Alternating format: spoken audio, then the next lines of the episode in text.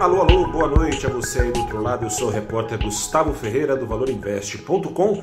Começa agora o seu saldo do dia, hoje, dia 5 de outubro de 2021, e o fantasma da estagflação está rondando, o que explica o Ibovespa tantas vezes nas últimas semanas, nos últimos meses, enquanto bolsas lá fora disparam, o Ibovespa cair e cair muito mais quando as bolsas lá fora caem. Hoje foi mais um dia desses em que o Ibovespa deu um passinho acanhado para frente depois de ter dado dois passos ou mais para trás. O índice fechou o dia em alta de 0,06%, altura ainda dos 110 mil pontos, depois de ter mergulhado três patinhos na lagoa, depois de ter mergulhado 2,22% na segunda-feira. Em paralelo, o dólar fechou em alta de 0,72%, foi aos R$ 5,48 centavos, o que implica ao Ibovespa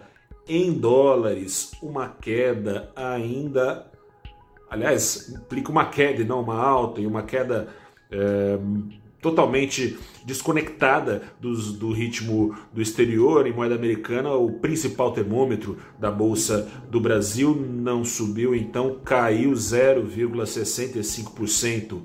Uma queda ainda maior do que a queda semanal uh, em dólares do que em reais. Em reais, a queda Sema, a queda semanal está de 2,16%. Em dólares, considerando uma alta de mais de 2% do dólar em dois dias, a queda do Ibovespa supera os 4%.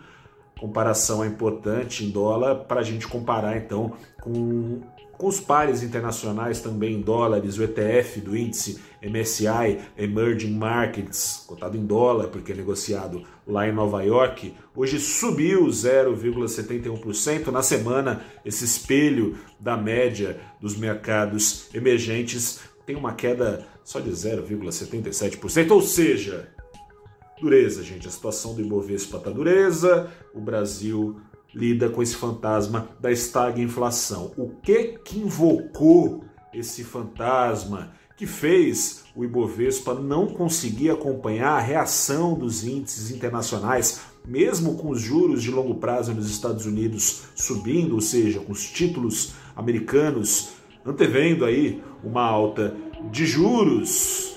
Mesmo assim, as bolsas lá fora subiram, o Ibovespa não teve tanta facilidade por causa desse fantasma invocado por dados da indústria. A indústria, no mês de agosto, teve uma queda mensal, a sua produção de 0,7%, uma queda ainda mais profunda do que previsões já pessimistas. A maior parte dos analistas do mercado esperava uma queda de 0,4% trouxe então esse dado, esse fantasma de estagna, inflação, inflação alta, crescimento em baixa. Vale a gente olhar com mais detalhe nesse número, a razão desse número.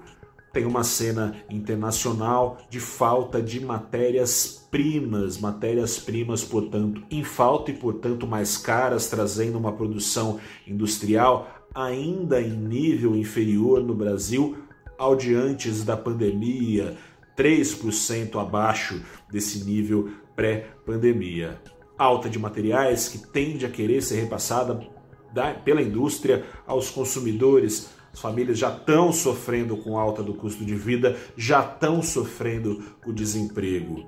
Estagflação nada mais é do que crescimento econômico estagnado enquanto a inflação está bem alta é uma situação bem diferente, por exemplo, da inflação que tem assustado lá nos Estados Unidos. Uma inflação que acontece no lastro da retomada de crescimento, uma inflação que é um bom problema, é uma boa razão de preocupação para se pensar em subjuros lá nos Estados Unidos. É bem diferente do que se vê no Brasil. Crescimento lá no começo do ano para 2022 estava previsto em 2%, já tem casa de análise, banco, caso do JP Morgan, por exemplo, um dos mais relevantes do mundo, antevendo o crescimento para o Brasil de 0,9% só em 2022.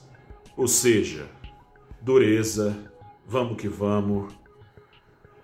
Tem ainda o risco fiscal. Fortes emoções por vir. Eu sou Gustavo Ferreira, repórter do ValorInvest.com. Fico por aqui. Espero trazer melhores notícias. Quem sabe uma solução.